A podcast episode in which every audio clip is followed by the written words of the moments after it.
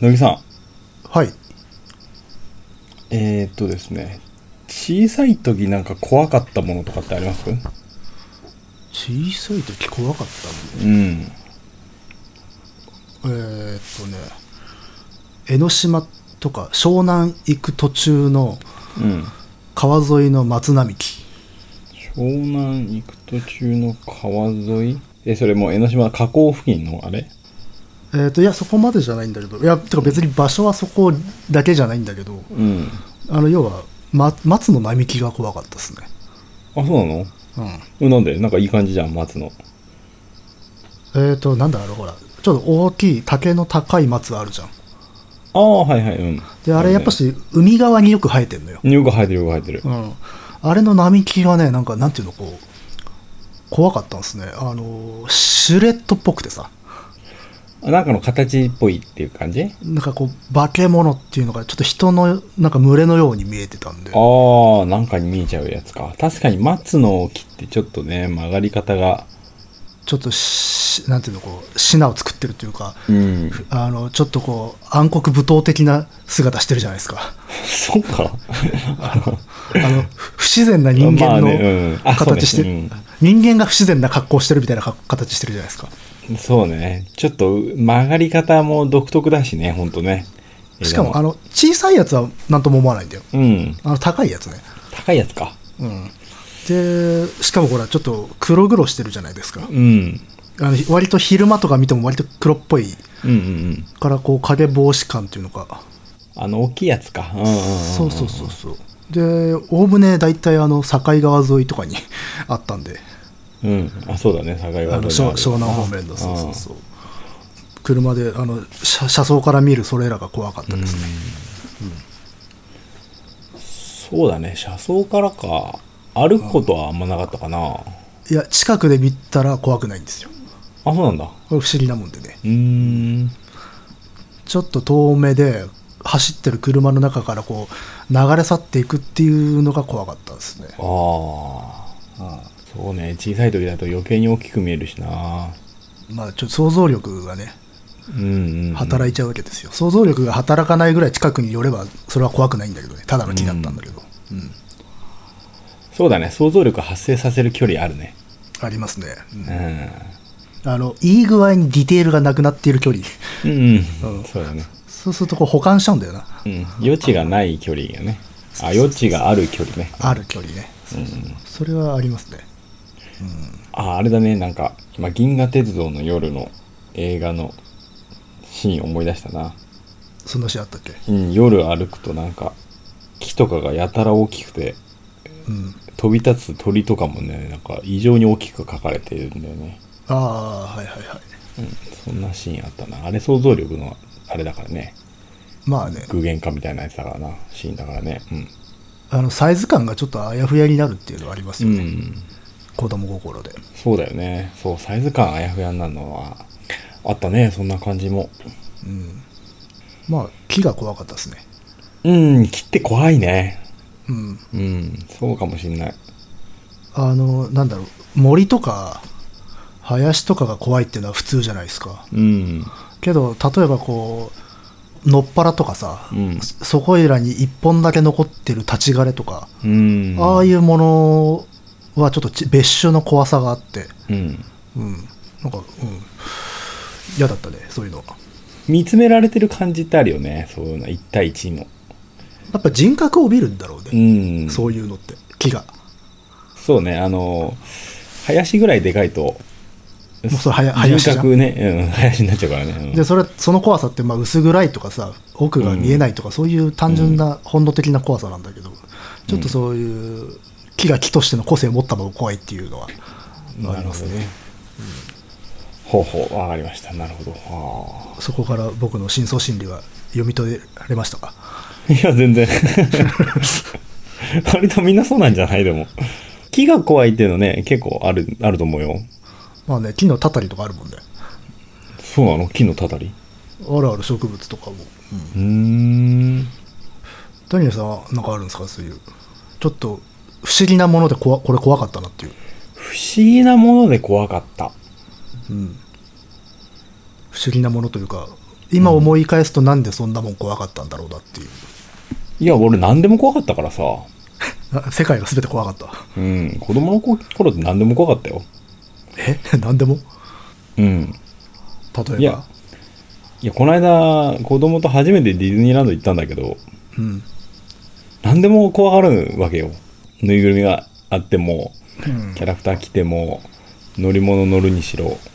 それはもうあれかね、初めて目の当たりにするっていう。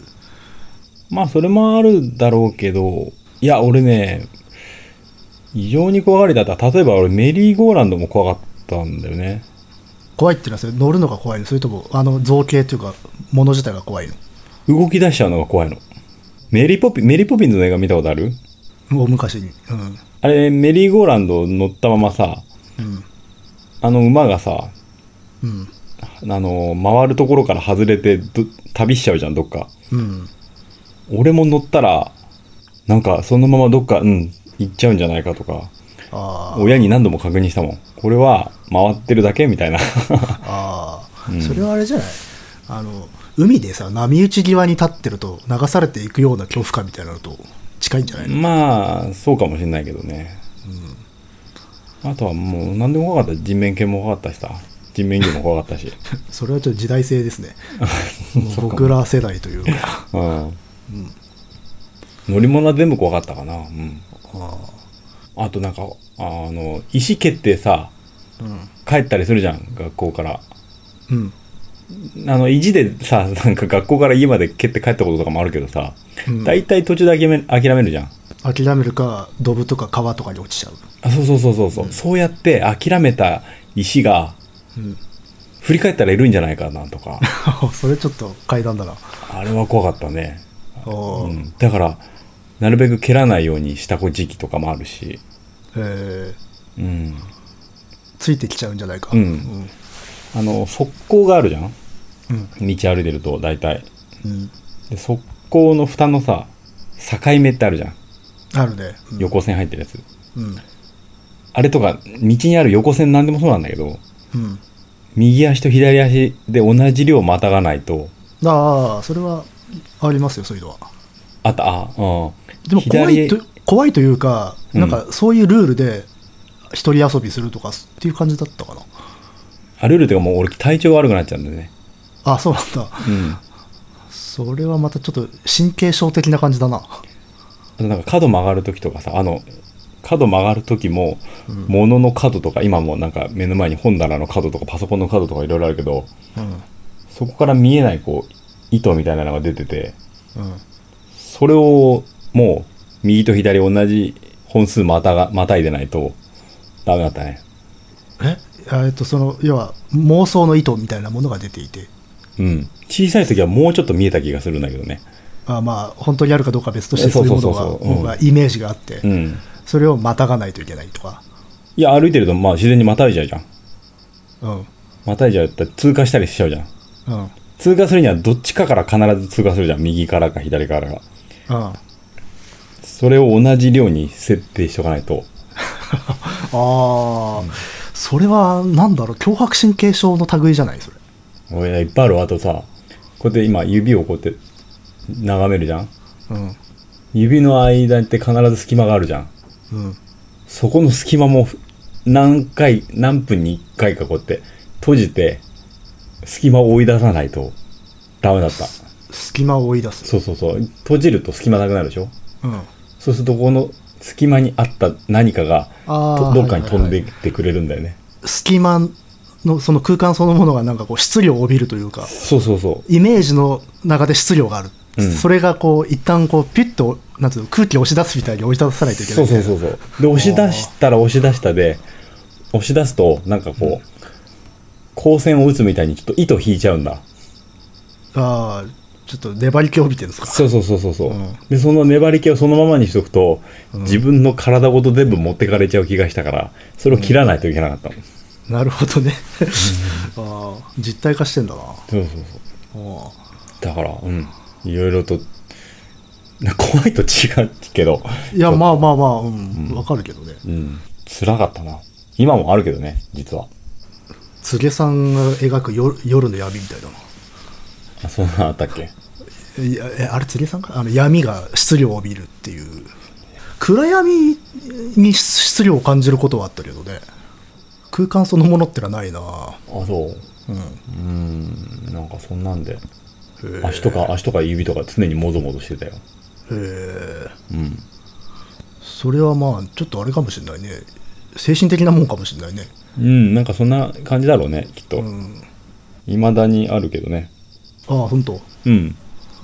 ちょっとそれがきつくなったりすることあるんですかあ、あるある。へ集中力そがれたりとか。えへえうん。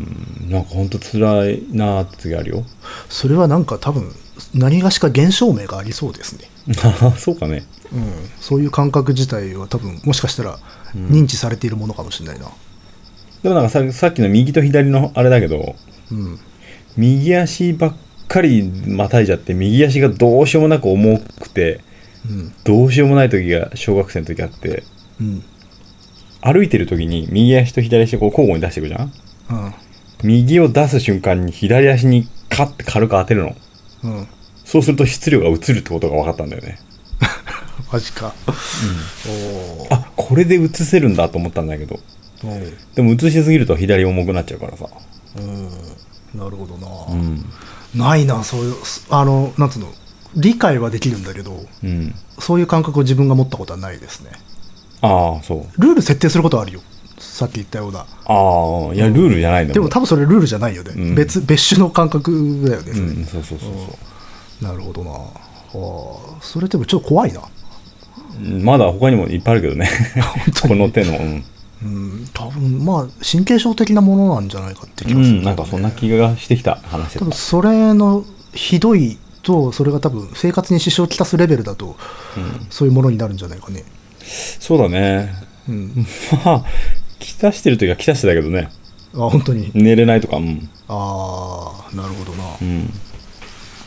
多分何がしかそういうものは、そういうメカニズムはあるんだろうとは思いますけど、うんうんうん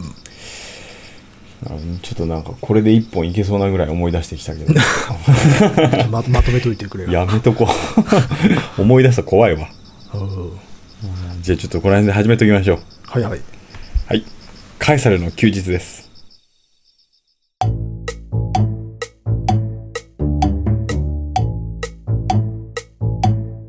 えーこの番組は私画家ダニエルとクリエイターの乃木がサイコロを振ってサイの面のお題に沿った投稿をしていくトーク番組ですはいはい、えっ、と、メールが来ています。おうえー、乃木様、ダニエル様、久しぶりにメールいたします。コントラバス奏者の斉藤直樹です。お毎回楽しく拝聴しています。あれですね、ホープ・オブ・バーズっていう、そうですねやってる方ですね。しかもなんか音楽活動もせ最近というの積極化しておられるようですなそうですね、なんか、ツイッターでよく見かけますね。そうですうん第83回「鎌倉の骨の回」を聞きましたカエサルの休日らしいゴツゴツした手触りが気持ちの良いお話でしたまた聞いてるこっちが言いたくなるとことをそのまま言ってくださるダニエルさんのツッコミ「かっこいきそう」も毎度ながら冴えてましたあれいきそうってやつですね あえー骨といえば自分が思い出したのはドラえもんの何かの映画でスネ夫が骨と化石を区別して語るシーンがあり子供心にへえと思ったのをなんとなく覚えています乃木さんが語られたのは全て骨の方の話ですよね化石とはまた違った生々しさがあって興味深いですあはいはいはいはい私は鎌倉の思い出はあまりないのですが友人と滝技能を見に行ったことがありその日は北鎌倉で降りてそこから鎌倉まで散歩したのも楽しい思い出ですではでは今後の配信も楽しみにしていますありがとうございますありがとうございますえーとあれですねドラえもんの映画でなんか言ってたんですか骨と化石を区別して語るシーンああその話は分からんけどまあそうですね骨の話でしたねそうですね化石っていうのはもっとあの成分自体が変わってしまうってことかなそうだねうん骨の成分とはまた変わっちゃうってことだよね何億年とか何千万とか何万年とか経ってでそのなんだろう体積岩とかの中に入っちゃっうんうんてなんか硬くなっちゃってるやつでしょだよねうんきっと多分でもあれですけどねあのこの間話したような骨のやつもその化石を研究するのと同じ方法論みたいなのとかも使われてたりはするんでうん割と近しかったりはしますよ化石にはなってないけどねうんうんうんうんまあなるほどね研究の方法としてねそうそうあの化石がなぜその化石になる化石になるまでのあのプロセスをこう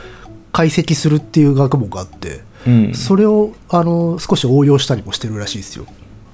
まあ化石か骨かと本当成分の問題だけな気がするけどねまあでしょうね骨は多分ね骨だよ、うんねまあ考古学になるかねまあ高校学歴史学ですねあいやえっ、とるか骨も骨はかぶってるいろいろ考古あそ学もいるしあ、うんのもっとあの理系の人たちもいるし、うん人あと人類学人類学が多いからねああいう個人骨扱うのは、うんうんそうそうそうそうですね、まあ、化石は古生物学うんとかですかねうん鎌倉滝技能鎌倉で滝技能なんていいじゃないですかね贅沢ですねなんかぜ贅沢な感じがするな本当あれちょうどもう今頃は鎌倉は結構賑やかなんじゃないですかそうですかねあああれ梅あ雨の季節紫陽の花そうアジサイがねほらアジサイ寺アジサイ電車みたいになってるね なんかねあそうそうこの時期ね明月院とかさうん長寿院とか、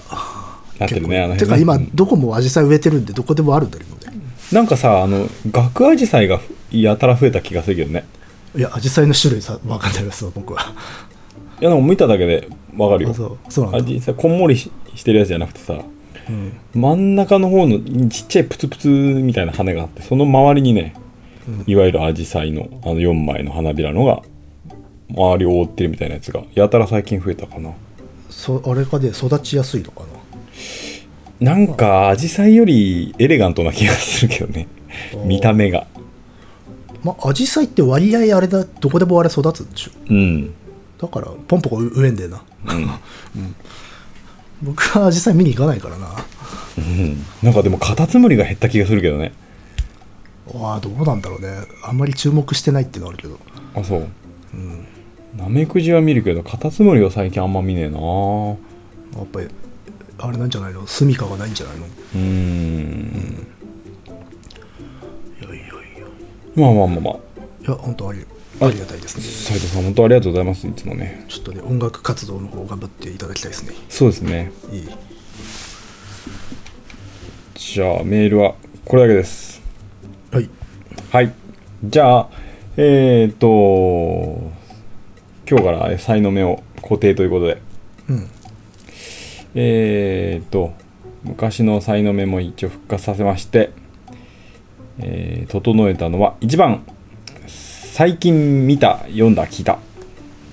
2番音楽、まあ、音楽にまつわるあれこれですね、え3番に歴史、まあ、乃木さんの一応得意分野ということで、え4番美術ということでこちらは僕の方の得意分野ということでで5番が乃木さんのフリーで6番が僕のフリーということにしましょううんはいじゃあなんか久々な気がしますけど振りますはいはい5番ですね乃木さんのフリーということですねお ああ本当どうしようかないやあれですよフリーですからなんか全然いいですよえー、音楽の話でもいいし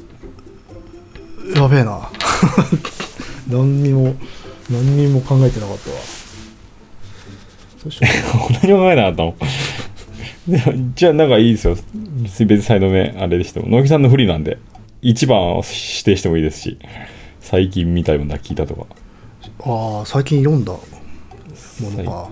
うんで2番音楽とかでもいいし最近じゃあ読んだ本の話でもしようかな読んだ本ですかうんはいはいはいじゃあのちょっと待って、はい取ってきますあはいはい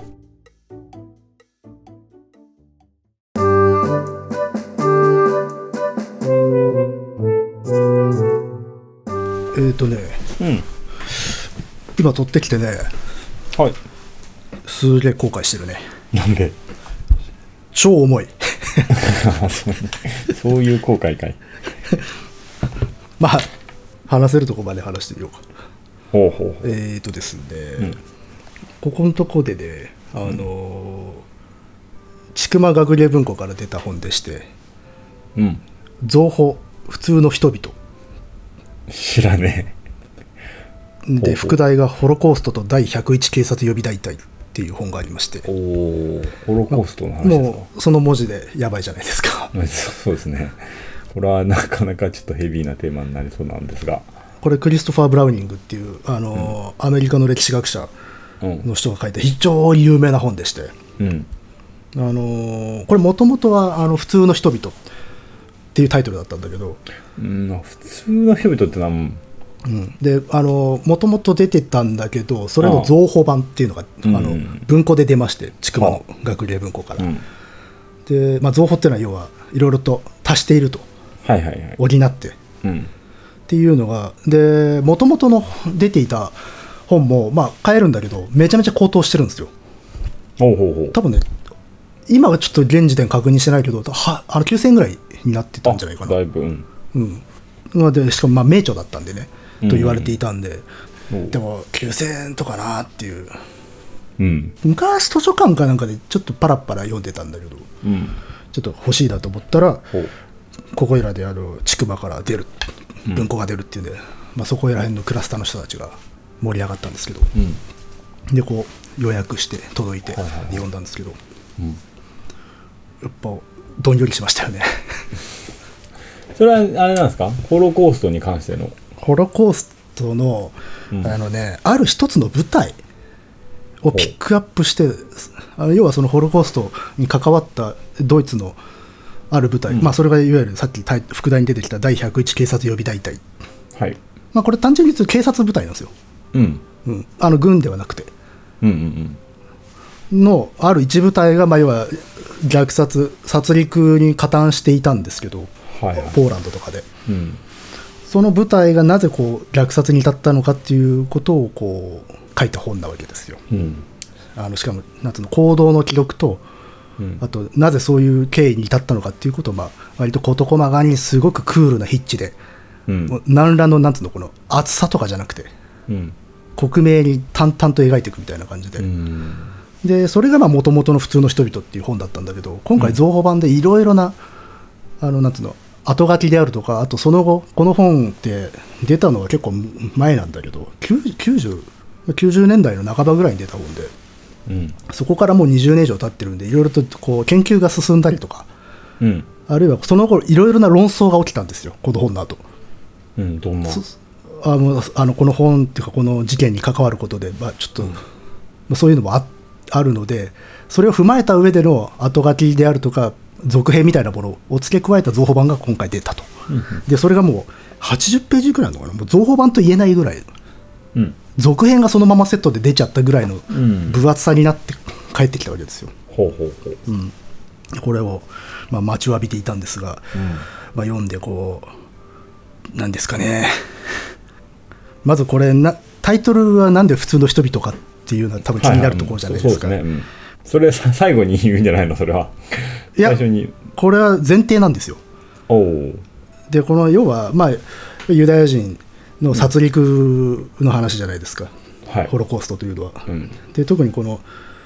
この第101警察予備大隊っていうのは、まあ、そのホロコーストに加担した部隊の中でちょっと特殊な部隊だったんですようんそれがつまり普通の人々だった、はいはいはいうん、うん要は純粋な軍人さんではなく、うんあるいは生粋の警察官ではないほうあの予備役として一般で働いていた、しかも割と年齢高めの、まあ、おじさんたちが招集されて編成された部隊なんですよ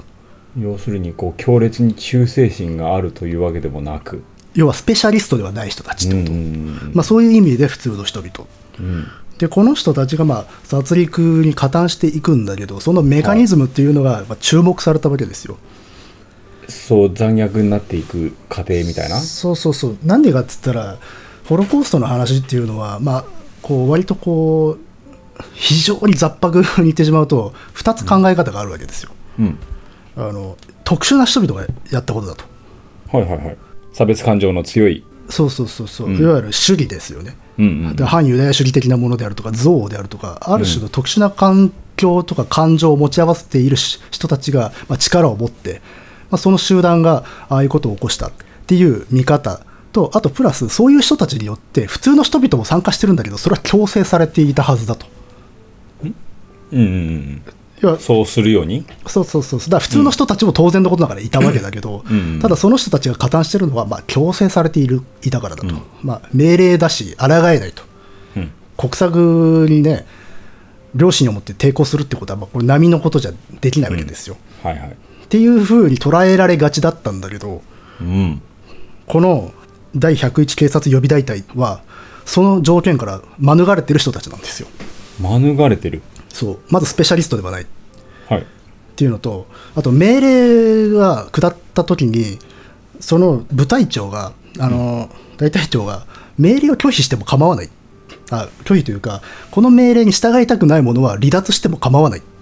ほうほうそんな強制力を持ったものではなかったではなかったっうん、ていうそういうシシチュエーションで起きた話だったんですよ。それはいのっけから意外な展開ですなそう我々のイメージからすると例えば多くの人普通の人たちとか善良な人たちは、うんまあ、良心がある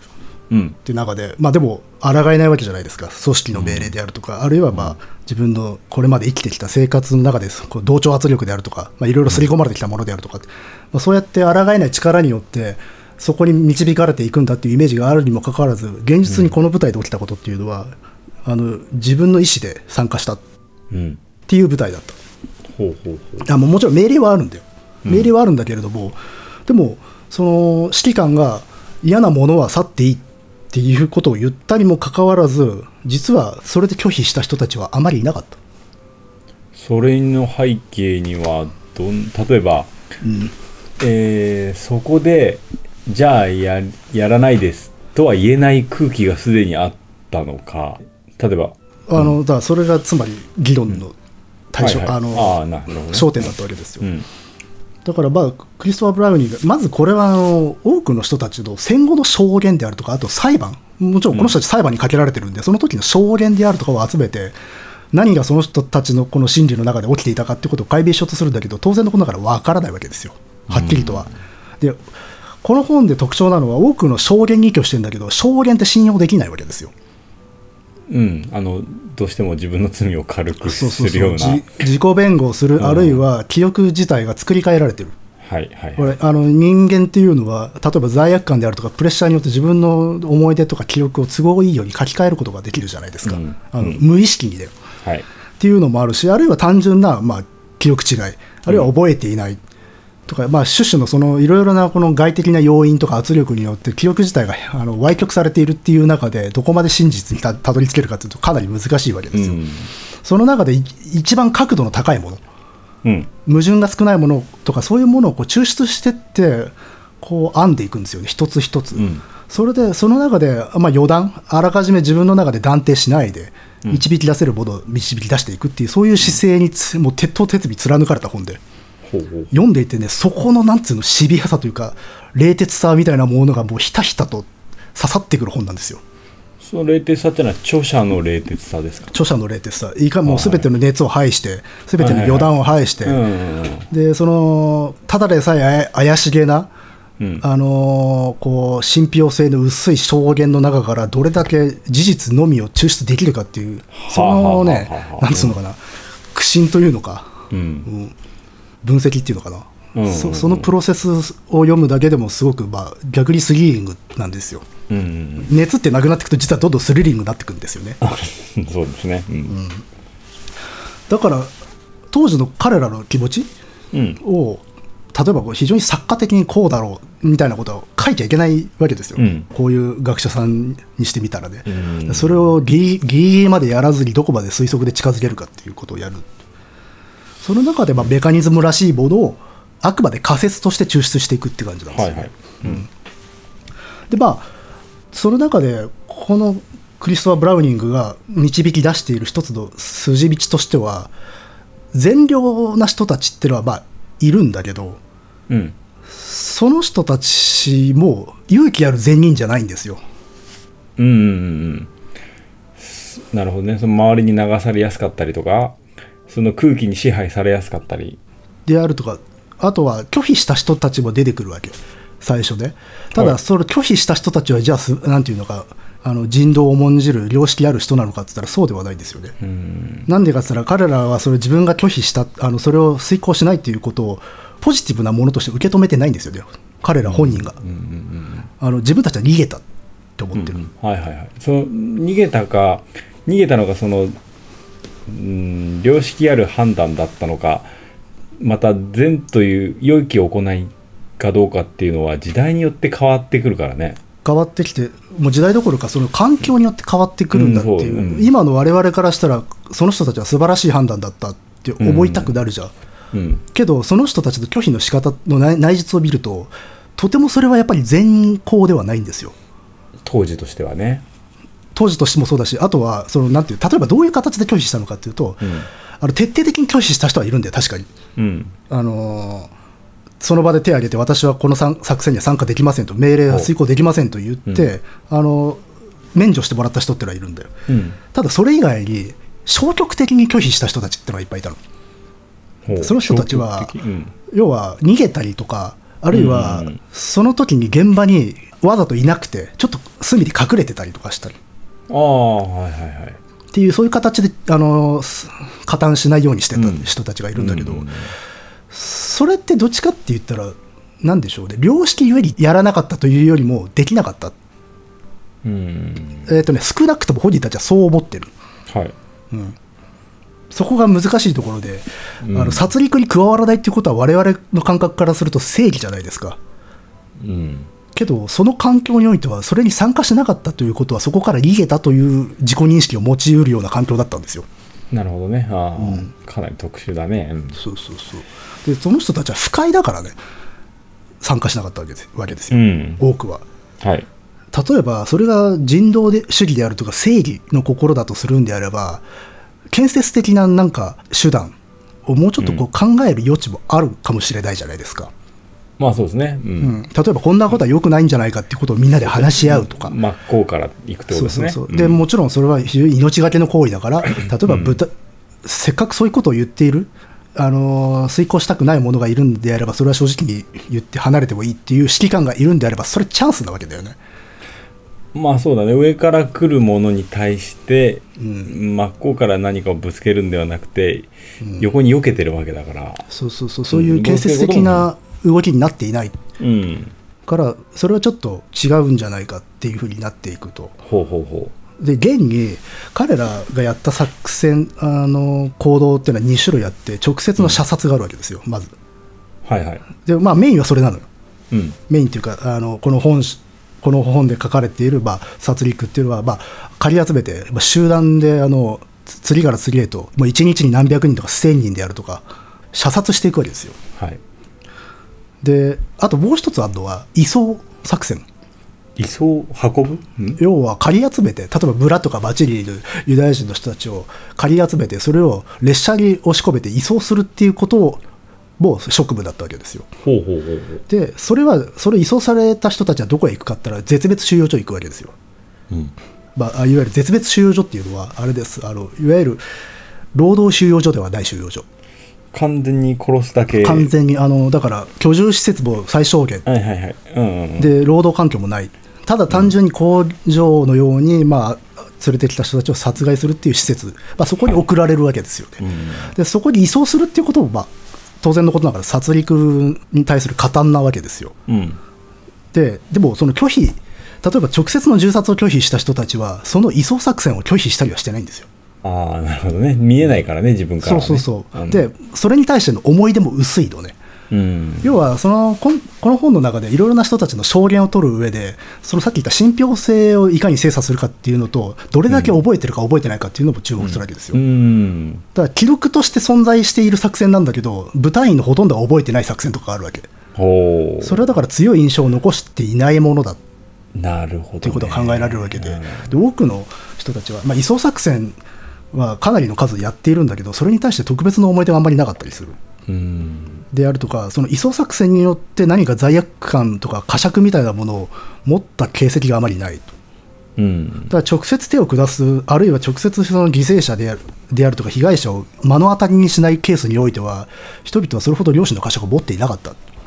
自分の前に不快なものがなければまあいい。そうそうそう、自分の見ていないところで起きていることは、それは知らないっていう、多分認識すらしてなかったんだろうっていう、おおー。それはね、我々でもあることじゃない、そういうことって。まあね。あの理屈とかさ、理性で言われたらそれは分かってるんだけど、うん。でも体感っていうか、フィジカルでそれを感じてるかと感じてないことってあるじゃなういんですか。。あるあるある。でそのようなものになっていたんじゃないかとそうね。フィジカルで感じなければ記憶とかには強くは残んないもんね。そうそうそう実際この人たちおびただしい数射殺してるんですけど移送した数はもっとさらに多いわけですよ、うん。数万単位とかだったりするわけうん。で例えばまあ我々が想像しやすいような人道主義であるとか正義感みたいなものがあるんであとすればその移送にだって何か思いを致すであろうとうん。ところがそうではないだから、うん単純にその正義であるとかっていうことよりも、まあ、嫌悪感であるとか、うん。うんまあ、幸の感情そういうものの方が強いでしょうねと、うん。だから多くの普通の人々が加担していったのはなんつうのかな異常な環境だからっていうだけでは片付かないものがあって、うん。うん、やっぱり目に見えないものにまで思いを致してないっていうところは、極めてなんでしょうねそれが普通なんだよね。 なるほどね。ああ、なるほどね。強い正義っていうのはそこに抗っていく力のことのそうそうそこうとそだうからね。うんでもそこまでの正義は持ち合わせていないそして多くの人は持ち合わせていないわけだ。そうそうそうっていうようなでうんで,、面白いな面白いって言うとあれですけどちょっと興味深いなって、もちろん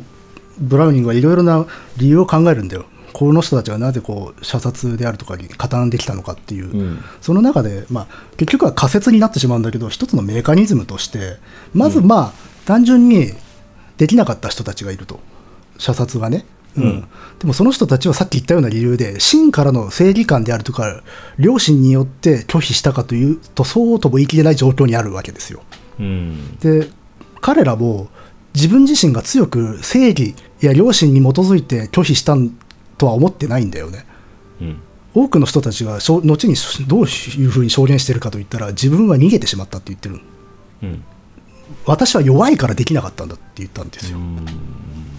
でなんでそういうことを言ったかっていうと自分は良心であるとか正義によってその行いに参加しなかったっていうことになると戦友たちを否定することになるんですよね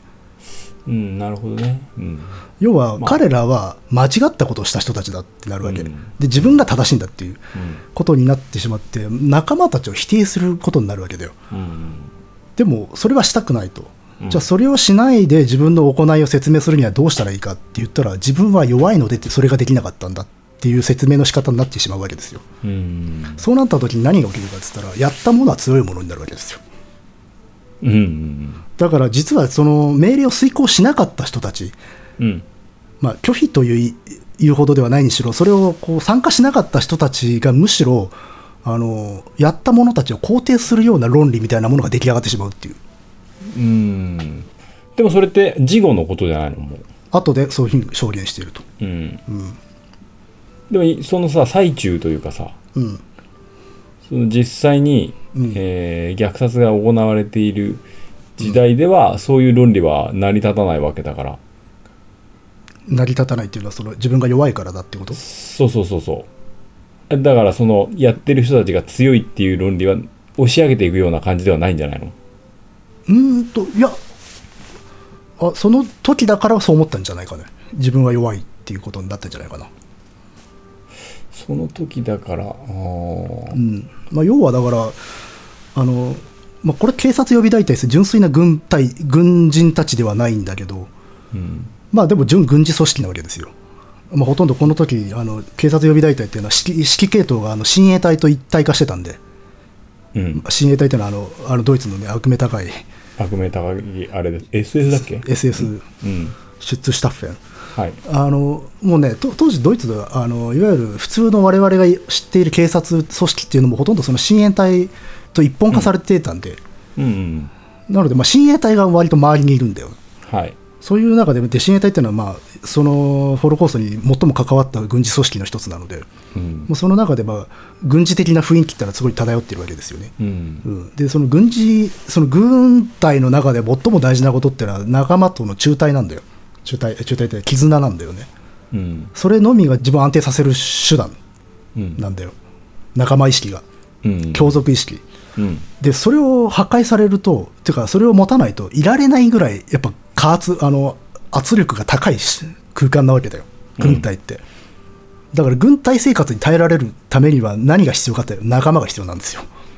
うんそれは日本でもよく聞いた話ですなそうそうそうあの、で戦場戦友っていうねあのねな内地の日常の友達よりも絆が深くなるとかっていうじゃないうんそれは深くしないと多分耐えられないからなんだよな、うんそその抑圧感うんそのそして緊張感あれですよね、実際一緒に戦ってなくても戦友になるからすごいよねあれそうそうそうそうじいちゃんの話とかで聞いてるとさうん、実際戦時中一回も会ったことなくてもさうん、同じ戦場で戦ったっていうことで知らなくても、ううん、んそうそうそうあの同じ戦争で戦ったっていうだけで、うんものすごい仲良くなるよねそうそうそういうのあるあのじゃないですか、うんまあだからそれはだからどっちが先か両方なのかな例えばその戦場の圧に耐える、うん耐えるために仲間を欲するあるいはその戦場の圧があるかさからこそ仲間が作られる、まあ、両方あるんだろうと思うんだけど、ともかくその仲間意識っていうのは非常に大事になってくるっていう空間で、はいはいその中でその仲間たちを否定しない形で自分はい両親を貫き通すことはできないわけですよ。うんなので、それを拒否する、あのその作戦に参加しないことを整理ということにはできないっていう風土がある、うんだからそれを自分の弱さ、一定に集約してしまうっていうベクトルが存在するんだとすれば、それはそこの中で、それに参加した人たちは間違っていないということになってしまうんだよ。うんそうやって実はあの拒否する人間がいいたとしてもそこにその凄惨な行動に駆り立てられるメカニズムを抑制する仕組みにはならなかったうん要素にならなかった、いあのやらない人がいるということすらも、うんうんっていうことがあったんじゃないかみたいなことが仮説として書かれていてそれは面白いなと思ったんですよ。うんその良心的な行為が良心ではないという良心ではないものにしあの吸い寄せられていってしまうっていううんだから良心っていうのは何をして何をしなかったかではなくてそれを決定した本人がどう思うかななんだっていう、うんうんそこにしか良心というものは存在してないんだっていううん行動そのものが良心かどうかは実は組織の中のメガリズムであるとか運動力学の中でいいかようにでも変えられてしまうんだっていう恐ろしさがあるっうんていうようなことで、まあ、だからなんていうのかなだんだんだんだんいかれてったとかっていう話にはなってないわけですよ、うんうんもちろん慣れっていうのはすごくあの重視してますよこの本でも、うんうん、ただ単純に我々が狂気だと言って片付けてしまうようなそういうなんていうのかな魔法の一言みたいなものであるとか魔法の一滴みたいなものがあるわけじゃないんだってこと、うん洗脳みたいなものとはまた違うとは違うなぜなら、んあこれこの本で大事なのは彼らは洗脳されていなかったんじゃないかという。はいはいはいなんでかって言ったら要はそのナチズムの洗脳をそれほど受けていない世代要はドイツ帝国時代うんに教育を受けていた人たちが多かった年齢層が高かったあのあでそっか高が言ってたさっき言ってたもんね、んそうそうそう、なるほだからどねそういう人たちはそのいわゆるナチズム的なものうんの洗礼をそれほど受けなかったうん人たちなんではないかということで反ユダヤ主義的な傾向は非常に薄かったんじゃないかっていう、それってひそれも作戦なのかなそういうんそういう上の世代の連中をそこに配するっていうのもいやナチスの作戦だとかそういうわけいじゃやないそれは単純にもうあれ選挙区の問題であの人がうん要は足りなくなったんで、うんまあ予備役をどんどん招集して補充してってあの帳尻合わせてた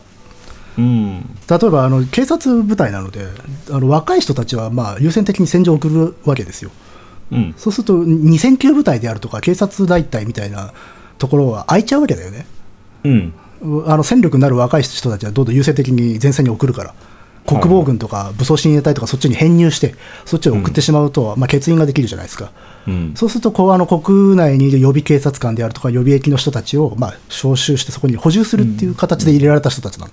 うんなので特に思想的な意図があってしょ集められてないっていうのも、まあ、ここの本のポイントではある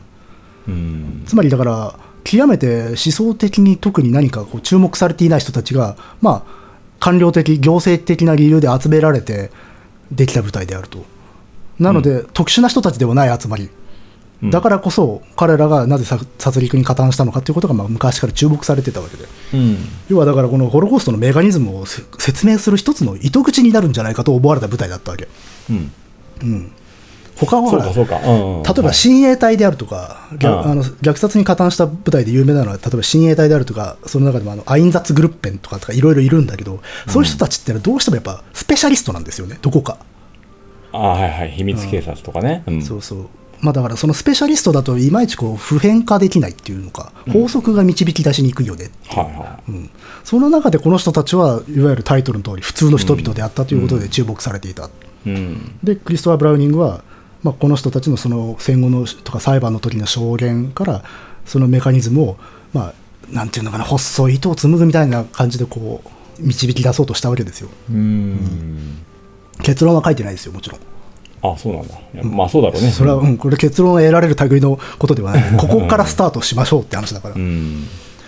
でこれでさっき言ったその、まあ、この本の後論争が起きたわけですよはいこれねあの有名なんですけどこうホロコースト研究ですごい有名でゴールドハーゲン論争っていうのがありましてうんやっぱしあの同じ学者さんでダニエル・ゴールドハーゲンっていう人が同じ舞台をテーマに似たような本書いたんですよ、まあ、似たようなっていうか、あのうん、それで同じ舞台でそのメカニズムを探り出そうとして違う結論に達したんですよねゴールドハーゲンおはうねうんでゴールドハーゲンはあのこの人たちはそもそもやっぱし反ユダヤ主義が浸透していたっていうふうに主張したんですよ、うんうんあのクリストファー・ブラウニングはいやこの人たちはさっき言ったように世代的なものもあってその反ユダヤ主義的な教育をそれほど受けていないしそれほど浸透していなかったっていうふうに仮説を立てて論じていたわけですようんだから反ユダヤ主義とは違うベクトルで起こった殺戮だっていううんふうに見なしていたんだけどゴールドハーゲンはいやこの人たちいやそれどころか当時の多くの普通のドイツ人たちはみんな反ユダヤ主義っていうものが深く根付いていたうんだからそれによってだゴールドハーゲン何がなどういうセンセーションを巻き起こしたかっつったらドイツ人みんな有罪だっていうような捉え方をしたわけですようん多くの人たちが例えばナチスあの指導者層、うんうん、ナチスであるとかヒトラーとかに、まあ、こう扇動されたとか騙されたとか、洗脳されたとかうんっていう要はえーなんつうのか被害者士官みたいなもので語るものとあるいはいや我々は積極的に参加したんだっていうこの2つの考え方があるその中で、いや徹底的にみんな積極的に参加したんだっていう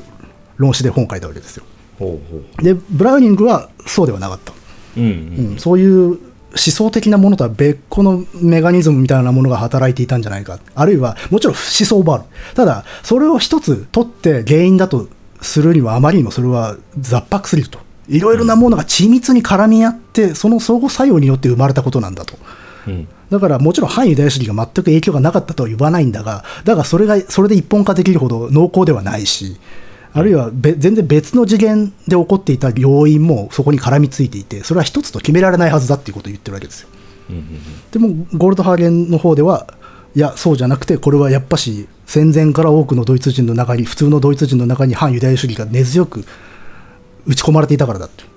ていうふうに主張し、それで大論争になったわけ。うんああそれになってで、まあ、世界的にあのゴールドハーゲン論争っていうのが起こった、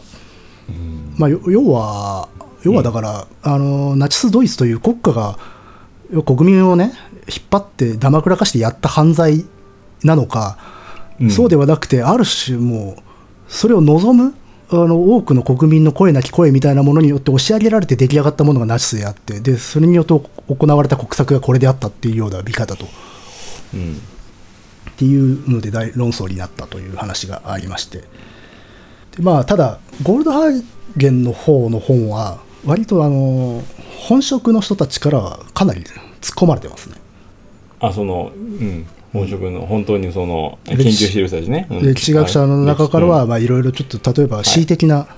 証言の解釈の仕方が恣意的であるであるとか結論が決まった上でそこに導くように資料をあの読み取っている使っているんじゃないかっていうまあ批判ってのは非常に多かった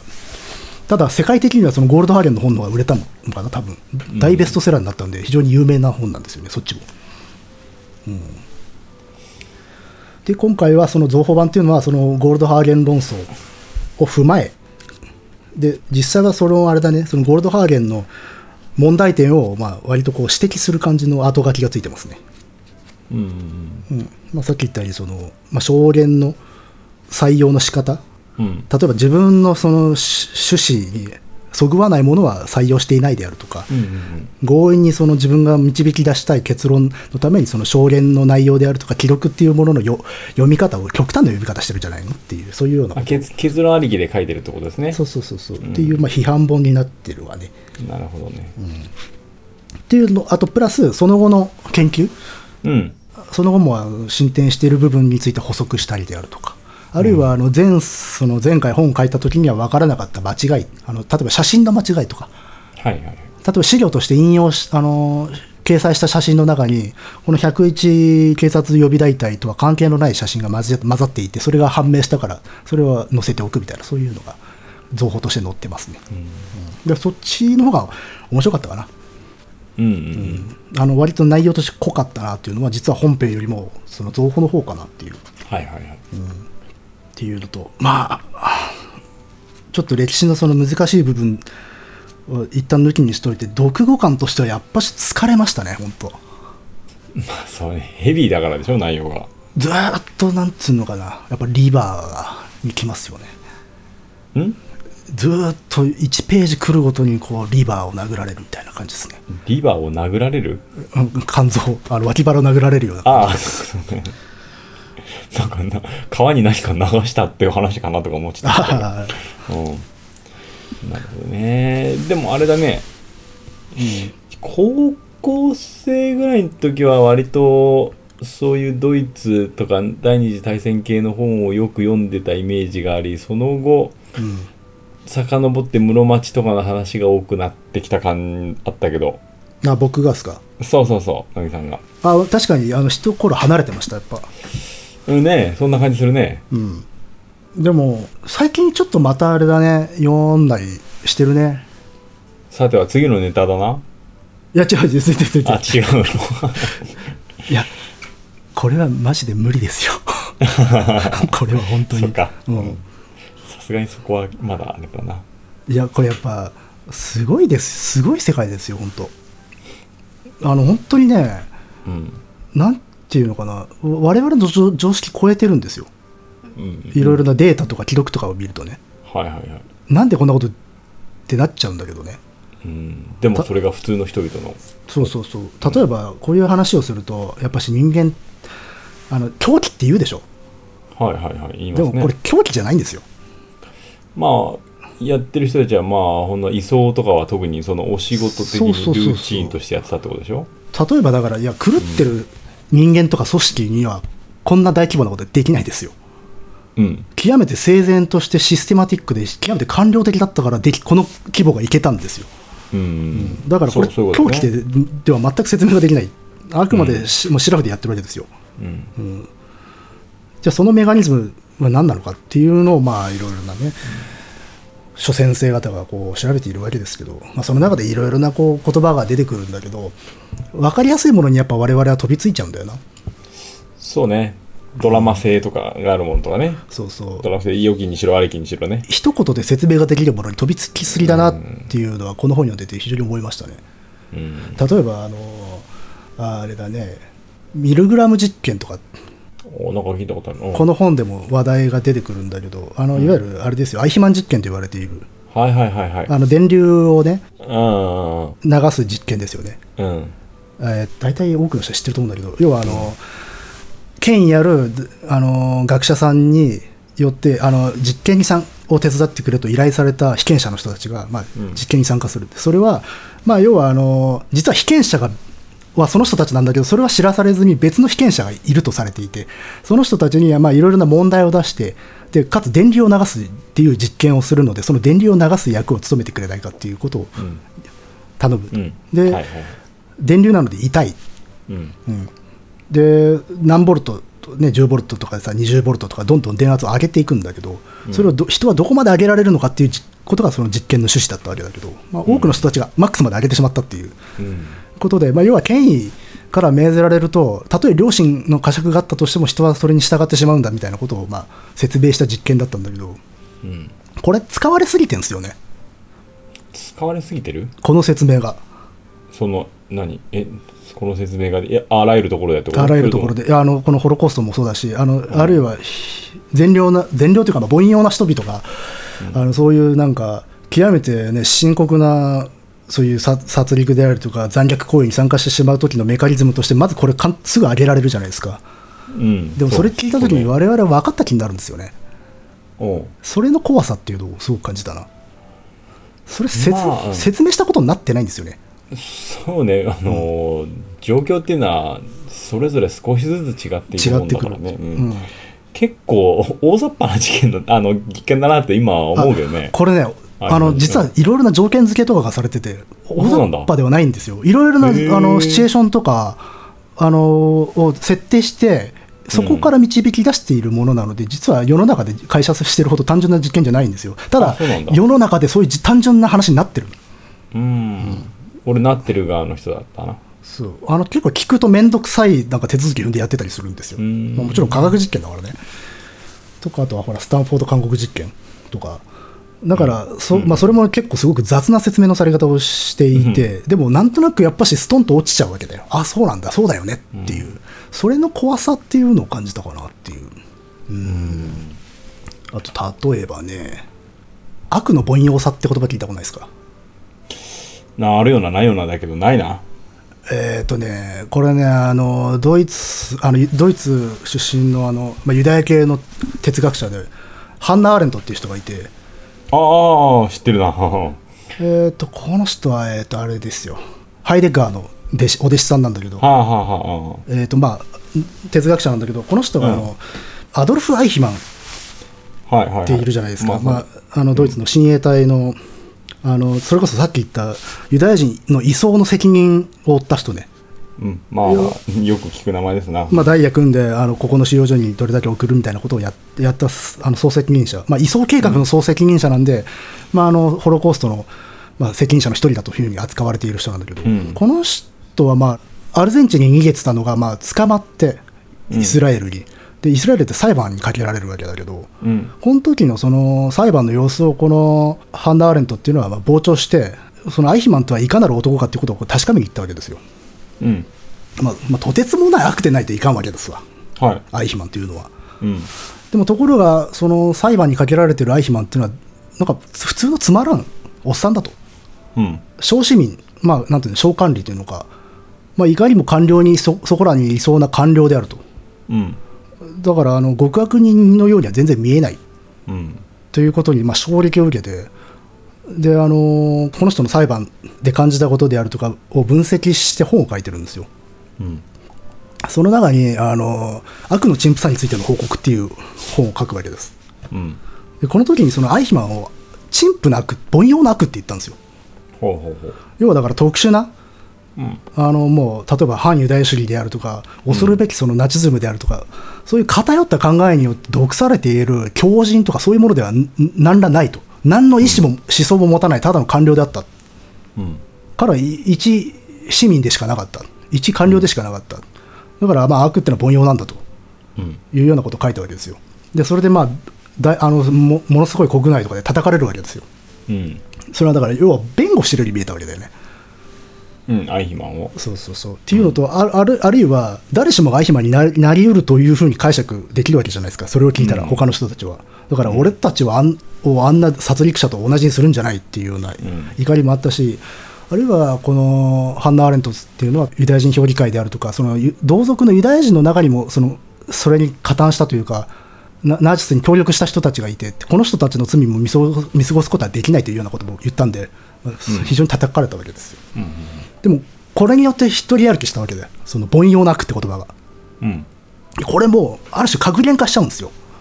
うんだから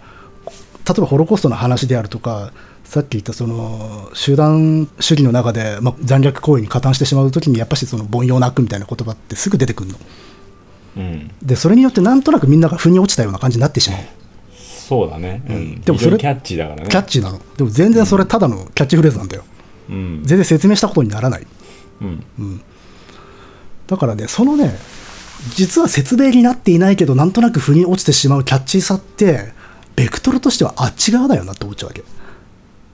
あっち側うん、要はだからその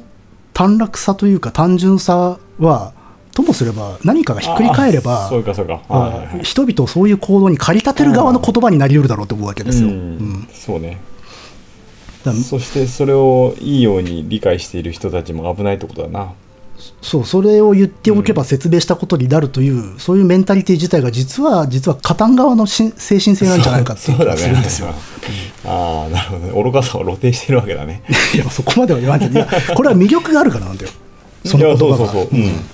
っていうのは非常に思ってなんで、まあ、それが怖いかって言ったらこの本を読んで思うんだけどあのそういうことを許さない本なわけこれん。おーあの非常に腑に落ちる合点がいくようなあの論理っていうものをほ全く書いてないんですよ、うん。うん、なんでかっつったらそんなことで単純化できるようなことではないからだっていうことをくどくどくどくど書いてるわけですようん。うんあらゆる要素が複雑に絡み合っているっていう。で、それら一つ一つを取りほぐして成分として解析しないといけないんだけれども、それを一つ何か、たった一つの、その、力学で説明してしまうっていう。それは間違いの元だよってことをずっと言ってる。うん、一つの例題に対して必ず一つ心理があってみんなそれを求めてしまうっていう。うんそれがキャッチーなものであればあるほどね、で、それが、例えばその一つのメカニズム、一つの力学っていうものが、例えばゴール、ゴールドハーゲンさんの考え方はそっちだっていうことを言ってあたりするあわけなだるよほどね、はいはいでこれはだから今回だからこれはホロコーストの話なんだけど、うんでもまあ歴史であるとかあのなんていうの世の中で起きていることを考える上では非常に大事な姿勢じゃないですかまあそうだねこれ過去のことだけど、それは大事ですね現代のことでもそうじゃないですか、ううんんだからねそういう意味でなんていうのかなもう座禅を組む気持ちで読んでみたらいいと思いますよ、うーんまあこういうふうに考そえちゃうよねっていううねうん、まあだから本当ね我々は常に、いあの何かを目にする時はうん意識意識をね相当高くも高く持つってのはまた違うなうんうん、フラットな気持ちを持っていないとまあ難しいってことだな。まあだからしいろいろなルートが存在するんだっていうことを意識しないといけなくて、で自分はどこか、まあ、とりあえず一本の道歩かないといけなかったとしても必ず並走する別の道が存在するってことは意識しないといけなくて、うんうん、でそのそれが意識から遠ざかって道は一本しかないってなった時に人間は多分深淵の側に行ってしまうんだと思うんですうよ、んだからななんつうのかな実際さこの本タイトル「普通じゃん普通の人々」っていう、うん普通って言葉じゃないですか、うん普通って言葉ですら怖いよなっていうまあこういう場合怖いね。うんうんこれはさ、まあ、ちょっと刺激的なタイトルだからつけられてるし、あのこの本、ちゃんと学者さんが書いてるんで、普通は定義してるんですよ。うんあの要はタイトルのこの普通って何をもって普通と言ってるのかっていうことは、この本の中では割と書いている。はいはいはい。その要はこの101警察予備大隊の性質をあの説明する中で、予備大隊の人たちの総体を普通と言っているんで、うんでそその普通は多分いろいろな局面で変わるんだけどね。うんただそういう説なんつうのかなちゃんとエクスキューズを入れていない普通は怖いうん、うん、そうですね。普通って何ですかってなっちゃうかうら、んだしあとは普通は普通のままでいられるかってそんなことはなくて特殊に囲まれた普通ってそういうものがあるだから普通が特殊っていう靴を履いて歩くことがあるんですよ、うん逆もまたしかりだし、だからその人全部が普通じゃない必ず何か別の特殊を履いてるかもしれないっていうこともあり得る、あるいは特殊の道を歩いてる普通の人かもしれないしねうんだからそれもだから人間一個で考えないその人は普通かどうかっていうことだけ考えてしまうから間違いのもとなんでじゃあその人が歩いてる道その人が立っている地面地平であるとかその人が着ている服は全部が全部普通なのかって一一個一個見ていかないといけないってことだよねうんっていうような感じでなんか一個一個ピンセットでね扱う感じですよ事実というか、まあ、事実らしきものをうんうん事実は分からないからね。という意味で、あのーこの本から何かで思想的な、なんていうのかな、ある種の思想とか主張とかを、この本によって何か引用してし強く持つってことは多分できない、うんうんあの、そんなこと許してくれない本なので、うんうんだからそういうものを許さない本というものを読んでみたら面白いんじゃないかなっていう要は自分の思想の手助けをしてくれない本 ですよそうね、ななかな か少ないけどねそうそうそうだ少ってないしすあの読むの辛いというか辛いよ、うんだって思想を手助けする本って偏ってるってことだからねうんうまんでもあ、そそうれ、いう本って面白いんだよなでそうでもねやっぱ手助けしてくれない本を読むことはストレッチとして大事だと思いますよ本当まあだからキャッチーさがあるものは危ないってことだよねそうだねうんいや分かりやすいってことは危ないのようん、世の中で一言で説明してる人がいたらその人多分嘘ついて るかどうかですようんだと思いますね、まあ、ただ もちろんこの本に対していろいろ思う人は当然いるでしょうし、例えばリビジョニストっていうのかな修正主義者っていう人たちもいますからうん、あのこのジャンルあにそう関してはあ、うんえー、とあそうね歴史修正主義の話なんかはちょっとここだはできないのでこれはあのー否定と肯定」という映画があるんでうんそれ見てみたらいいんじゃないですかねこれもこれも歴史学者が主人公の話で、あの要はホロコースト研究者の人が歴史修正主義者の別の研究研究者というのか、うん、から訴えられたっていう実際にあった話でなるほどねあの共にあの歴史学みたいなものを考える上では大事な出来事の2つですね、ほうほう、っていうところなるですほかどねねうんまあ考え方の筋トレとしてはそういうのは必要だなとは思いますこんな浅い部分にあるそれほど前のもものじゃないのにこれだけ意そうな見んがだよ分かれてるわけですからね 70, 70年とか80年前だからねでも規模がうん規模が隔絶していると人間は把握できなくなるんですよね、ううんんあまりにも大きいことってうん要は自分の視野よりも大きいものを見てるわけだからうんそうするとそのものの相対をつかむことっていうのはああ難しいかもなっうんていう感じですかねなるほどまあただこれ文庫で買えるんで、はいはいはいおすすめですよちくまですね筑馬学芸文庫うんじゃあこの辺り読んでみてはいかがでしょうかそうですねあの爽快な読書読後感は全くおすすめしないです が、うんあまあ乃木さんのおすすめするのでなかなか読後感が爽快っていうのは長いと思うけどね、まあね多分でもい今までで一番重たい本かもしれないですねうん、まあそうかもねあとまあなんかいろいろ思ったことがあっても まああの議論はしませんかうん、はいなるほどはいらはいじゃあ今日はこんな感じにしましょうかねはいはい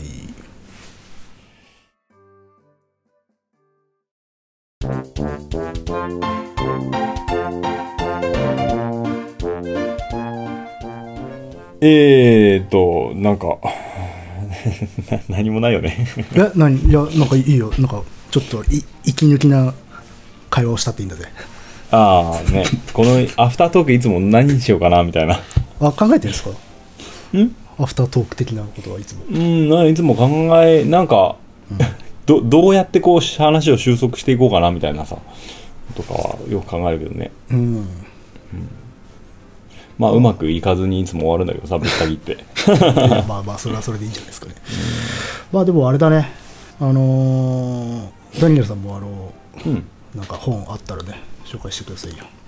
いや一応なんか才能目当たった時のようにああ一応さうんストックストックしてますね。うんでも最近はもう本当あれだね美術系読まなきゃ読まなきゃと思って小説ばっか読んでますまあまあいいんじゃないです か。うん逆に僕ちょっと小説遠ざかっていくからさ。いや相当遠ざかってるでしょうねまあ一応読んではいるんだけどやっぱ当たりがないっすよね。あそうっすか、うん。えちなみになんか最近じゃあもう最近ってあれでもないかもしれないけど当たりはどんなのが当たりに入るの小説うんんな いよ。あ、えー、っとね、あ、すごいあれだな。繋がっちゃったな。何えー、っとね、これ HHHH 知らないよ何それっていうねこれはねローラン・ビネっていううんこれどうフランス人だったかなうんが書いた小説でえっ、とあのラインハルト・ハイドリヒっていうまああのドイツ親衛隊のあの高官がいまして、うんまあ、この人の暗殺、この人暗殺されてるんですけどうんチェコの活動家に、まあ、それの事件の小説家なんだけど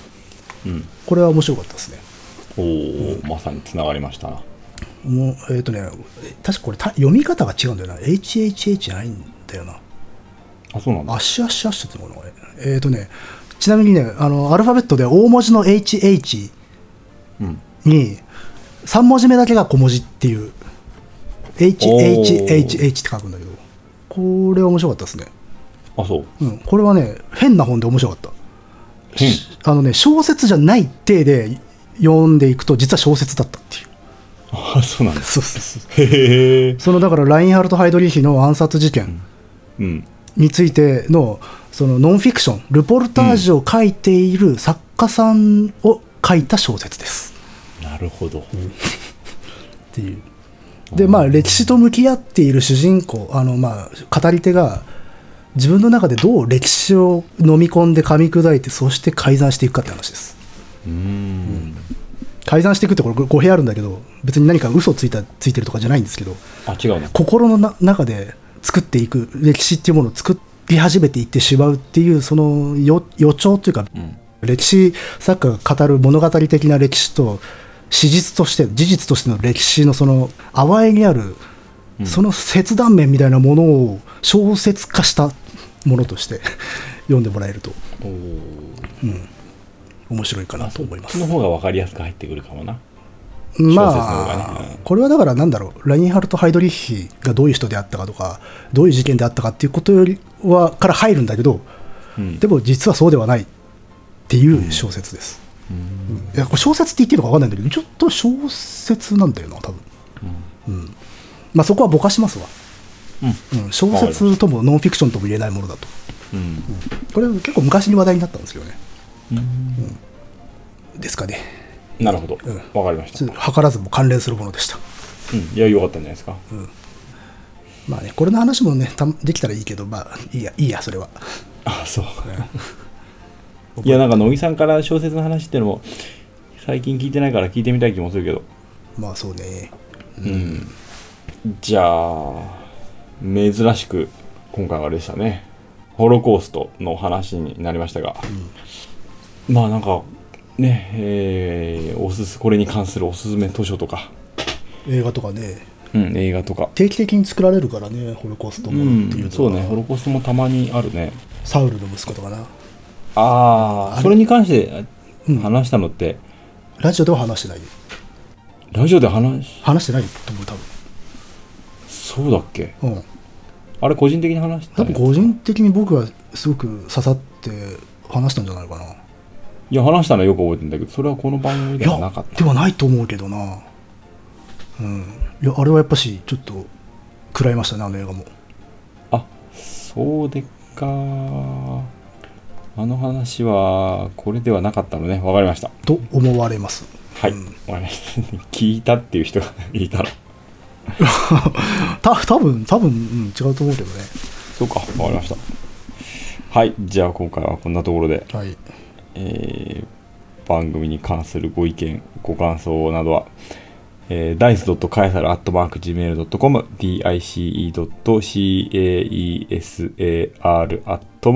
dice.caesar.gmail.com までお願いしますお。願いしますはい、それではまた。はい